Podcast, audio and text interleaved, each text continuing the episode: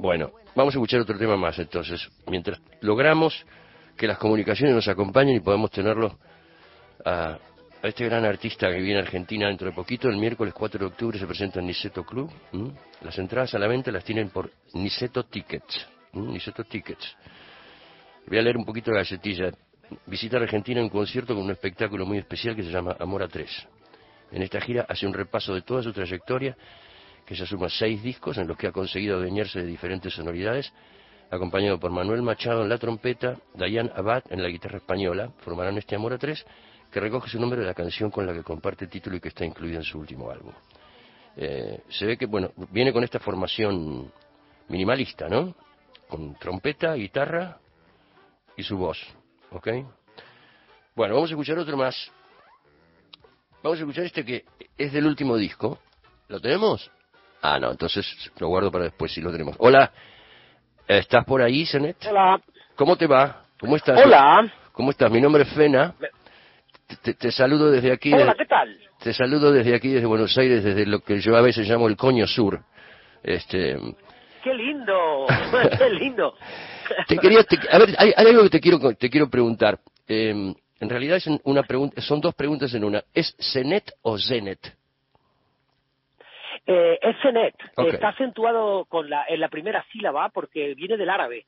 Eh, hay una tribu que se llamaron los Zenetes, que entraron en España hace muchísimo tiempo en la península y ellos fueron, eh, um, digamos, fueron colonizando de, de, la parte media hacia el sur. Yo también estoy en el cono sur, como, como tú. Yo, soy de Málaga, en la, Costa del Sol, en la, parte sureña, la que da más África. De la hermosa, la hermosa Málaga, la hermosa Málaga que conozco, claro. Pues justa, justamente, mira, justamente, me pillas ahora al borde del mar, estábamos cenando aquí y estaba esperando vuestra llamada. Qué lindo. Y justamente los cenetes, que eran esa tribu de árabes, que cuando el nombre se castellanizó, se quedó en cenet.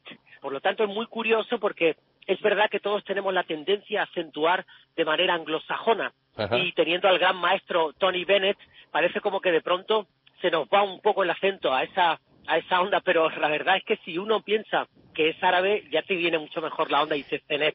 ¿Y por, ¿Y por, qué se te ocurrió ponerte Zenet? Porque era el apellido de mi abuela. Ah, ah, había un apellido, la, había un apellido en la familia. Ah, ah. Ah, sí, yo tengo, yo tengo dos apellidos muy españoles que son Mellado, y Escalona. Y Escalona, que son, sí. Que son muy, demasiado españoles y me parecía que eran poco dinámicos para el mundo del espectáculo. Y de pronto rebuscando la familia encontré ese apellido que tiene esa sonoridad tan bonita y tan especial. Hermoso.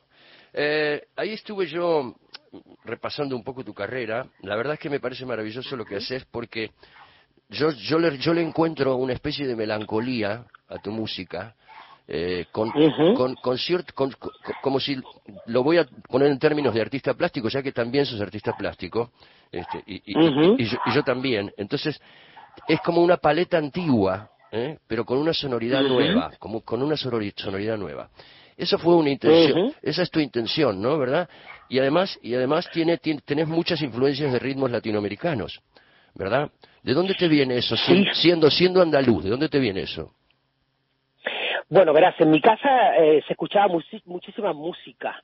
Eh, eh, a pesar de que yo soy andaluz y el, flamenco siempre ha sido la música cultural por excelencia de mi casa, porque en fiestas siempre, en la BBC, que llamo yo, bodas, bautizos y comuniones, siempre se, se tocó flamenco, pero yo por ser rebelde siempre anduve escuchando mucho blues y mucha, en mi casa también se ponía eh, folclore eh, Atahualpa Yupanqui, se escuchaba también, eh, se escuchaba también Gardel, se escuchaba también, ¿qué te digo yo? Eh, eh, se escuchaba mucha música mexicana, se escuchaba bolero, y yo tengo una mezcla en la cabeza un poco entre, entre el blues, el jazz y la música folclórica, eh, de alguna manera que son los referentes que de alguna forma yo siempre he intentado evocar. Y digo evocar no cantar, porque la evocación para mí es como una especie de, sabor, como un olor, como si fuera cocina, sabes que algo te huele a algo, pero no es eso. Eh, yo siempre he pensado que para cantar tangos ya está Gardel, ¿para qué voy a cantar yo uno? Pero sí que es verdad que dentro de mi, de mi imaginario personal, a veces en mi música se puede notar un cierto olor a la admiración que tengo por esa música. Eso sí es cierto. Y también se nota, se nota con, los músicos de los que te rodeas y la formación y los arreglos también. Este, em, eh, vos sos un músico independiente, con tantos premios, yo estaba pensando hoy, con todos los premios que tenés y con tu trayectoria, debes haber recibido ofertas de algunas multinacionales o de compañías grandes y sin embargo, eh, dos de tus discos, hay un disco tuyo que, eh, si, sucede, conviene, eh, leí, por ahí que fue hecho con micromecenazgo y, que tu primer disco fue autofinanciado, etcétera. lo mismo hablaba yo la otra vez con el Canca, con tu compatriota y tu y un malagueño como como vos, ¿no? Este, Hablaba yo con el Canca, lo mismo y el Canca me decía, hace poquito que estuvo acá en Argentina, me decía que él había elegido la independencia, digamos. ¿En el caso tuyo es así o las circunstancias te llevaron a ser un músico independiente? Sí, completamente. De hecho, el Canca conocía mi trabajo de mucho tiempo antes y él quiso que yo, cuando él estaba empezando a hacer sus primeros trabajos, él me llamó para que yo le echara ahí un, un, un, puntito hicimos esa cosa tan linda que fue Volar, la canción del Canca Volar, que tenemos esa grabación justo cuando empezaban los primeros discos. eh, y la verdad, sí, sí, sí que es verdad que tenemos esa misma idiosincrasia. Eh, yo estoy con una compañía eh, de discos pequeñita, que es el Volcán Música, que es una compañía donde estamos varios artistas y la gestión es muy familiar. El, el mismo equipo, somos tres, cuatro personas los que trabajamos todos para darle coherencia al proyecto, dentro, fuera, la apariencia externa, la apariencia interna, cómo tiene que tener coherencia esas dos cosas. Trabajamos con el diseño gráfico, trabajamos con la fotografía, con el videoclip. Los eh, directores que trabajan con nosotros también se sientan en la misma mesa e intentamos que sea todo un proyecto muy, muy sincero, honesto, lo hacemos desde la honestidad y sobre todo lo hacemos de una manera libre, es decir, no entramos en ese juego del mercado donde tenemos que hacer un poco lo que dicen los, los señores que se sientan a pensar cómo tiene que ser un trabajo. Yo pienso que no hay nada cosa peor que sentarse a pensar cómo tiene que ser un trabajo. Yo creo que un trabajo nace de la pura necesidad interior y a partir de ahí uno le puede dar forma. Pero esa forma que uno le da tiene, viene, viene condicionada por los referentes de uno mismo. Entonces creo siempre he pensado que la compañía debe estar al servicio del artista y eso es lo que pasa con una compañía pequeña como en mi caso, claro. eh, antes de, repasar un poquito tu último disco, que supongo que lo vendrás es, es lo que vendrás a presentar acá a, Buenos Aires, ¿no? Estuve leyendo por ahí que durante una, una época de rehabilitación tuya, eh, te, estuviste tres meses en la montaña, ¿verdad? Y que después de eso, y que después de eso eh, empezaste a tener una especie de de, manera de componer diferente, eh, acompañada de cierta, de, cierta eh, intención terapéutica o algo así. Me gustaría que me lo cuentes eso. Te, explico porque, eh, viste que a, todos nos pasa en algunos momentos de tener bloqueos. bueno, yo no soy una persona que esté, un músico que esté componiendo todo el tiempo, pero sí hay, épocas donde la ola está arriba y otras que está abajo. Y, y, esto de haber, esto de haber leído que hay un, que inventaste un método para poder componer estando limpio, digamos, eh, me interesa saber cómo fue eso. Bueno, eh, sí que es verdad, yo tuve un proceso personal porque había un momento en mi vida en el que, en el que em, yo tenía que, que, que, cambiar el modo en cómo, en cómo vivía, en cómo sentía y en cómo, en cómo miraba la vida. Eh, yo consumía muchísimo, consumía muchísimo alcohol, consumía drogas y me parecía que todo estaba bien y me parecía que todo tenía que ser así, me parecía que todo era natural y que todo, pero evidentemente mientras yo pensaba esto el mundo se derrumbaba a mi alrededor, evidentemente, ¿no? Yo no no no captaba, de hecho eh, dentro de este dentro de esta digamos eh, de esta cuestión hay una página que es la primera página que se llama la negación, es decir, esto es una enfermedad que se niega a sí misma, que es crónica y que puede llegar a matarte, ¿vale? Se llama adicción. Entonces, eh, yo en ese momento no había aprendido nada, pero cuando todo se empezó a derrumbar a mi alrededor, gracias a personas que me quieren, hubo un momento donde tuve que tomar conciencia. Eh, eso fue cuando yo me ingresé en la montaña, me ingresé en un lugar especializado para esto. A partir de hacer ese esfuerzo, luego vino todo un proceso a nivel personal que eh, a mí me gusta pensar un poco como decían los griegos antiguos, hay que morir para volver a renacer. Ese morir, el que muere, es alguien de antes, es alguien que estaba en ti, pero que no eres tú del todo. Yo creo que nosotros somos nosotros cuando no tenemos aditivos, cuando eres puro, de alguna manera, y puro, ser puro significa sin aditivos. Uno sabe a lo que sabe, igual que una fruta sabe a lo que sabe sin echarle nada.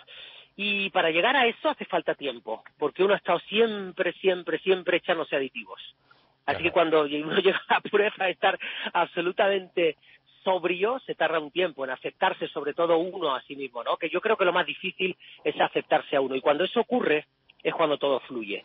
A partir de ahí fue el primer disco que tú dices que cuentas, el, si sucede conviene, fue el primer disco en sobriedad y fue hecho con el apoyo de todos los seguidores. Fue un disco hecho en crowdfunding, como bien decías, y fue un disco que de alguna manera, eh, bueno, fue un disco hecho no es que me inventara un método, es que ese disco yo no podía volver a repetir las mismas maneras que yo tenía de antes. Por ejemplo, alquilar un estudio por la noche que me vale más barato y meterme en el estudio, el estudio a las 11 de la noche, salir a las 8 de la mañana y de aquella manera. De tal manera que yo al día siguiente, cuando escuchaba lo que había grabado, más de la mitad no me valía, porque estaba en un estado en el que no, no estaba, no estaba sobrio.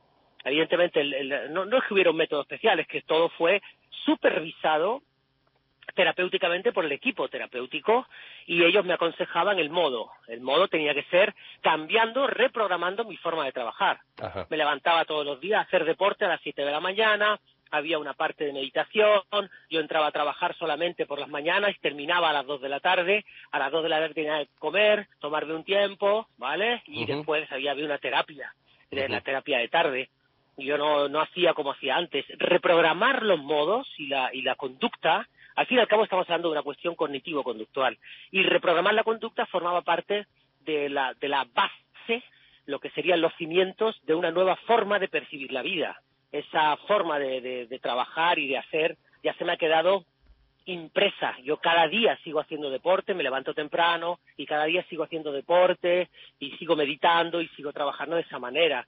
Pero todo, todas las costumbres, el llegar a un hotel, revisar la nevera de un hotel, el llegar a un sitio, tener tiempo de sobra para hacer las cosas y, y, toda esa base, toda esa base en la que se dispone para luego ver la vida de otra manera. Evidentemente, yo, yo ahora veo la vida tan clara que en algún momento me dio hasta miedo. Todavía hay que superarlo, claro. Ah, eh, ahí hablabas vos de lo que decían los, griegos, los griegos antiguos. Me hizo acordar a un amigo japonés que yo tengo, me, me comentó una vez que hay un término en japonés de Okinawa, que, es ikigaeru, y que esa palabra puesta de acuerdo a, la, posición en la que esté en una frase significa renuncia, renacimiento e ilusión. Y si nos ponemos a pensar, las tres cosas están incluidas, ¿no? Uno renuncia para renacer y se ilusiona con lo que viene. Eh, hablemos, un, hablemos un poco de tu nuevo álbum, eh, que, me, que me pareció muy, eh, muy, muy cenet, pero también muy novedoso con relación a que hay, mucho eh, hay mucha cosa electrónica, ¿no? Hay, hay, una, hay una trama electrónica ahí. Eh, y además hay, una paleta. Debo debo debo decirte si, si me permites que no presento mi nuevo disco ahora en Buenos Aires, ah, no, no. sino que vamos a hacer un recorrido muy personal sobre mi discografía ah, que yo quería hacer porque es mi primera vez en Buenos Aires y yo para eso quería hacer un poco como de atrás adelante quería hacer un pequeño recorrido a nivel muy personal y muy íntimo de toda mi discografía. Eh, y en ese sentido, sí, también podemos hablar, por supuesto, hablemos de mi disco nuevo. A alguna canción de mi disco nuevo sí que la haremos, pero haremos también un paseo. Yo, si quieres, de todas maneras, eh, pregúntame porque me encantará contarte mi disco nuevo. Ha sido toda una experiencia. Sí, sí, porque trabajaste con poetas, ¿no es cierto? quisiera, sí, qué locura. Quisiera... qué, fauna, ¿no? me gustaría saber cómo... Me metí, en un, jardín. me gustaría saber cómo fue. Eh, ¿Cómo era? Ellos te, te, daban un poema y, y, vos lo trabajabas y lo musicalizabas. Quisiera saber cómo fue ese proceso. ¿Cómo fue eso? Bueno, era un trabajo, era un trabajo a medias, era un trabajo a la limón. Yo quería hacer un proceso creativo de, de digamos, con cada uno de ellos partía de una premisa diferente. Te puedo cantar casos, es decir, de, con la, el tema, por ejemplo, que da nombre al disco, La Estación del Momento. Eh, yo hablo con uno de los poetas, con Juan Lumora, que yo aconsejo a todo el mundo que le siga la pista, porque es un tipo interesantísimo, tiene un Instagram muy cuidado, él va publicando cosas en Instagram. A ver, repetime el nombre. y luego, ¿Cómo es el nombre? Juan Lumora, Juan, Luis Mora. Mm, mm, sí. Y, mm, por ejemplo, la premisa con este tipo es eh, una página de mi diario personal donde yo le hago una reflexión que tenía escrita de una estación de tren donde, donde eh, yo veo que me viene un tren por la derecha, otro por la izquierda y pienso que es una metáfora del espacio-tiempo, ya que para la persona que acaba de pasar el tren, yo soy el, futuro, para la siguiente yo seré el pasado, y, viceversa. Es decir, para mí la siguiente persona de la siguiente estación es el futuro, porque todavía no la he visto. Em, y era muy lindo pensar que dos personas se conocieran en una estación que es el presente eh, todo el presente continuo todo el tiempo y era precioso pensar en esa metáfora que es una estación donde el presente está ahí pero el futuro y el pasado está cada uno a un lado de cada tren que se va y que viene no eh, a partir de ahí empezamos a trabajar y él empieza a trabajar con una serie de poemas y a partir de ahí empezamos a darle forma a la composición yo además tenía doble tenía doble trabajo porque yo quería componer no como compongo siempre con una guitarra o con un piano.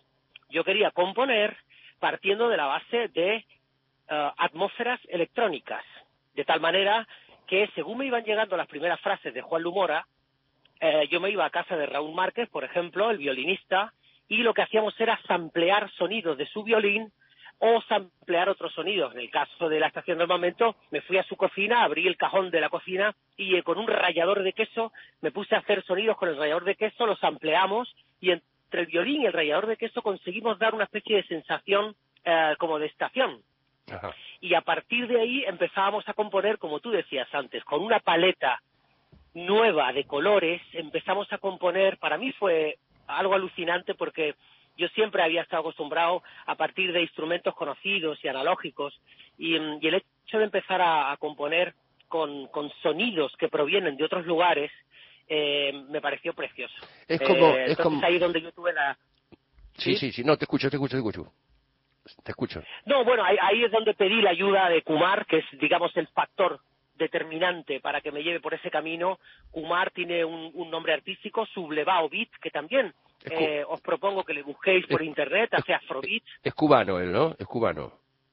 Es cubano, sí, sí, yo me, bueno, me rodeo mucho de músicos cubanos, la verdad es que nos utilizo mucho aquí en Madrid, toda mi banda y Kumar Sublevado Beat, este fue el, digamos, el factor determinante para que me ayudara a crear esos beats que yo tenía que meter a partir de ese momento y empezar a componer cada canción, ¿no? Eh, es, este, se, nota esa, esa intención que decís vos de la diferente manera de componer en este disco, ¿eh? porque es, porque eh, y debe ser, bueno, a mí me sucede por ejemplo, con los loops, ¿no? Con, poder agarrar un loop y que el loop resulte inspirador de lo que, de lo que va a venir. Que, que no es tampoco mi manera, mi manera natural de componer, sino es más bien como, como la tuya, agarrando una guitarra y viendo qué, qué es lo que sale o lo que a uno se le ocurre. Pero es, es interesante el, el resultado eh, se nota en el disco, se nota en el disco y no deja de ser Senet. Eso quiero decirte. Viste que en algunos momentos y no deja de ser Senet. Sigue teniendo esa melancolía, sigue teniendo ese ese color pastel, ¿no? Si lo ponemos en, es un es un color pastel todo el tiempo. Eh, lo otro lo otro que te quería preguntar es eh, cómo cómo compatibilizás las diferentes disciplinas artísticas que abordas, ya que yo sé que sos artista plástico y también actor, porque te vi actuar, eh, eh, algunas veces te vi actuar, y quiero saber cómo, cómo, cómo lo compatibilizas. Eh, ¿Es más la música que la actuación? ¿Es más la actuación que la música o es igual? Las dos cosas. en este momento casi, o sea, la música es la que digamos la que la que ocupa más tiempo de mi vida porque es mi actividad profesional eh, con la que digamos con la que me gano la vida básicamente. Yo empecé a estudiar como actor, eh, estudiar arte dramático en Málaga, en la escuela de Málaga, eh, y empecé mis primeros pasos como actor haciendo un papel muy importante que fue el joven Picasso, con un director muy importante como Juan Antonio Bardem, que junto a Berlanga pues han hecho el, realismo español, pues están en la historia del cine y empecé con ellos. Lo que pasa es que yo soy un tipo inquieto y, y me di cuenta que en el mundo del cine tu trabajo siempre depende de otros. Eh, tienes que andar haciendo muchas pruebas, insistiendo, estar arriba de la ola. Em, requería un esfuerzo que no era del todo mío. Em, de tal forma que después de hacer tres o cuatro películas y alguna serie de televisión, eh, la música siempre estaba en mi vida. Y me di cuenta que con la música yo podía generar mi propio trabajo. Ahí venimos otra vez a hablar del tema de la independencia musical. Te permite poder generar tu propio trabajo con ayuda del público. Si tienes tu primer público, eso te permite generar tu, trabajo. De tal manera que me di cuenta que yo podía eh, producir mi propio disco, eh, y, tejer de alguna manera mi, mi propia profesión con mi propio esfuerzo. A partir de ahí es cuando yo empecé a darle forma a lo que sería eh, mi carrera musical. Primero fue con una banda que se llamaba Sur S.A. y luego fue en solitario. Pero está clarísimo que todo ese tiempo me llevó para luego llegar a un punto donde realmente sí que es verdad que ahora sigo trabajando como actor, pero me permito poder elegir los proyectos que abordo. Siempre que la agenda que manda es la agenda como músico. Y siempre que me llega un proyecto interesante, como me ha llegado, por ejemplo, para hacer Netflix el proyecto de H o por ejemplo ahora acabo de hacer el proyecto del zorro y hago yo del doctor del pueblo que me permite haciendo pues a lo mejor 15, 20 días de trabajo para esta serie con 15 y 20 días de trabajo si están bien ajustados en mi agenda puedo. Y luego la pintura, ¿sabes qué? Es el único trabajo artístico que hago que no requiere un equipo. Normalmente artísticamente estoy acostumbrado a trabajar en equipo, siempre he trabajado eh, rodeado de personas, en el equipo siempre con la música se hace en equipo, se compone, se arregla en equipo, se graba en equipo, el cine se graba en equipo, el teatro también, pero de pronto con la pintura hay un diálogo interno, se hace en silencio, el diálogo es con el cuadro y lo hago siempre de noche. Eh, de noche nadie me llama, el teléfono está apagado, eh, nadie llama a la puerta, nadie molesta, hay un silencio maravilloso y fíjate que de noche puede uno tener ese diálogo con el cuadro donde donde nada va a ser interrumpido y la única responsabilidad es la que tienes tú solo delante del cuadro. Qué lindo. Eh, y ahí ocurren cosas maravillosas, quiero decirte, porque es el único arte que ocurre en silencio, ¿no? Cierto. En ese sentido sí que es verdad que hay tiempo para todo, ¿sabes? los días son muy largos. Cierto. Contame un poquito cómo va a ser el show acá en Buenos Aires. Eh, ¿Cómo va a ser el show? Tengo entendido que venís con una formación chiquita, ¿no? No con tu banda grande. Venís con Exacto. sí, sí, sí. Una trompeta y guitarra española, ¿verdad? ¿Es? Exactamente, exactamente. Trompeta, guitarra española y voz. Y voz. Me gusta mucho este formato. Eh, es un formato eh, lindo, íntimo y muy potente a la vez. Es como el de, es, un formato donde es como el que presentaste en el disco Cenetianos, ¿no es cierto? También. Es ese formato. Exactamente, en ah, cierto modo, sí, en cierto modo, sí. Cenetiano fue esa experiencia tan linda durante la puta pandemia, perdón por la palabra. No, no, fue, fue puta, fue puta, fue muy puta. Fue muy puta, hay que decirlo con todas las letras. Sí, sí, sí. Y, pero bueno, dentro de eso siempre, ya sabes, los artistas siempre andamos buscando la parte, digamos, la parte buena de, de, de todo lo que ocurre y yo creo que eso fue lindo porque nos conectó muy bien con todos juntos, a la gente. Hicimos un disco que fuera gratis hicimos un disco para que la gente pudiera mirar en mi canal de YouTube en abierto y pudiera disfrutar de ver a dos compañeros cantando, verme cantar con Rosalén, verme cantar con Silvia Pérez Cruz, verme cantar con El Canca, con gente que yo quiero mucho, que, que nos conocemos de hace tiempo y, y, de pronto me quité alguna espinita también, te digo, porque cantar con Coquemaya o cantar con, digo yo, Miguel Poveda, no sé, la verdad es que fue maravilloso y ellos participaron todos de muy buena onda y bueno, ese tipo de cosas que pasan. Y efectivamente sí, es un formato donde ahí no hay trampa ni cartón. No hay trampa ni cartón, ahí está desnuda la canción. Yo siempre he pensado que si un tema es bueno, se va a defender con muy poca cosa. Y muy poca cosa digo que no es poca, porque la trompeta de Machado realmente te hace estremecer. Y la guitarra, en este caso, va a ser por cuestiones del destino, porque no suele hacer este tipo de giras conmigo. Daniel Casares es una verdadera maravilla. Por lo tanto, em, yo creo que es una especie de viaje interior que vamos a compartir con el público. En cierto modo, a mí me gusta decir que cada directo es un viaje y yo llevo de la mano a la gente en ese viaje y le voy contando eh, alguna anécdota, algún detalle que le haga recordar junto con esa canción que al fin y al cabo es la que va a quedar en su memoria, ¿no? Bueno, em, eh, buscamos la emoción, ¿no? El paseo. Este, este programa tiene lleva por subtítulo Un viaje a través de la música, porque yo creo que se viaja con la música. Este, y uno puede viajar emocionalmente y puede viajar incluso eh, imagina, no solamente imaginando lugares, sino también la música nos lleva a imaginar situaciones, emociones, recuerdos. Eh, así que te agradezco mucho esta charla, Zenet, y espero poder ir a verte el miércoles 4 de octubre, el miércoles 4 de octubre en Niceto Club me comunicaré con tu gente de prensa para, para poder ir a verte porque lo voy a disfrutar mucho, como estamos disfrutando durante esta primera hora del programa tu música. Así que quería agradecerte mucho. ¿eh?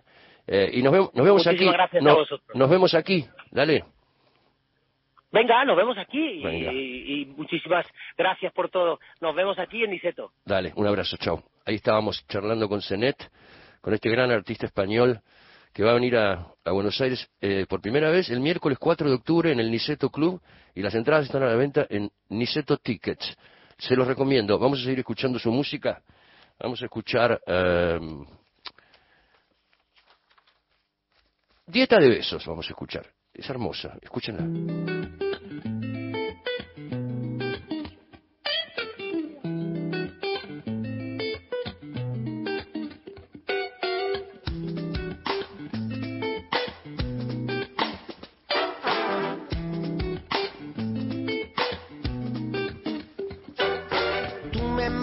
Mil besos, yo te mando mil uno.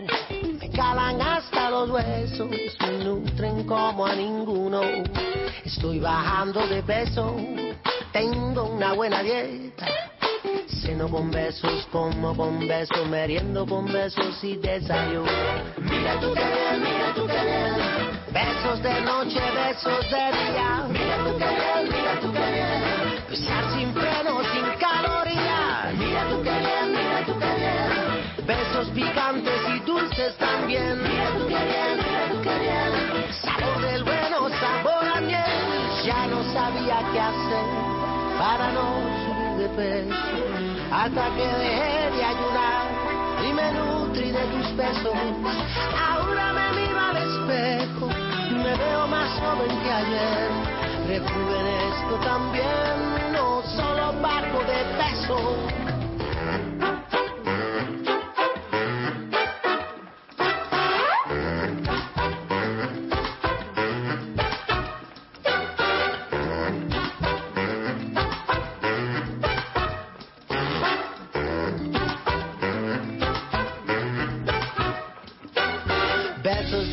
Por la mañana, beso caliente, frío con nata, besos al plato, beso a la plancha, beso escalfado, pasado por agua, beso relleno de beso, beso crudoso, beso en lata, beso con beso a todas horas, besos redondos con ganas. Mira tu mira tu Besos de noche, besos de día. Mira tu mira tu Besar sin freno, sin calorías. Besos picantes y dulces también. Sabor del bueno, sabor a miel. Ya no sabía qué hacer para no subir de peso. Hasta que dejé de ayunar y me nutrí de tus besos. Ahora me vivo al espejo, me veo más joven que ayer. Rejuvenezco también, no solo bajo de peso. Besos de noche, besos de día. Besar sin frenos, sin calorías.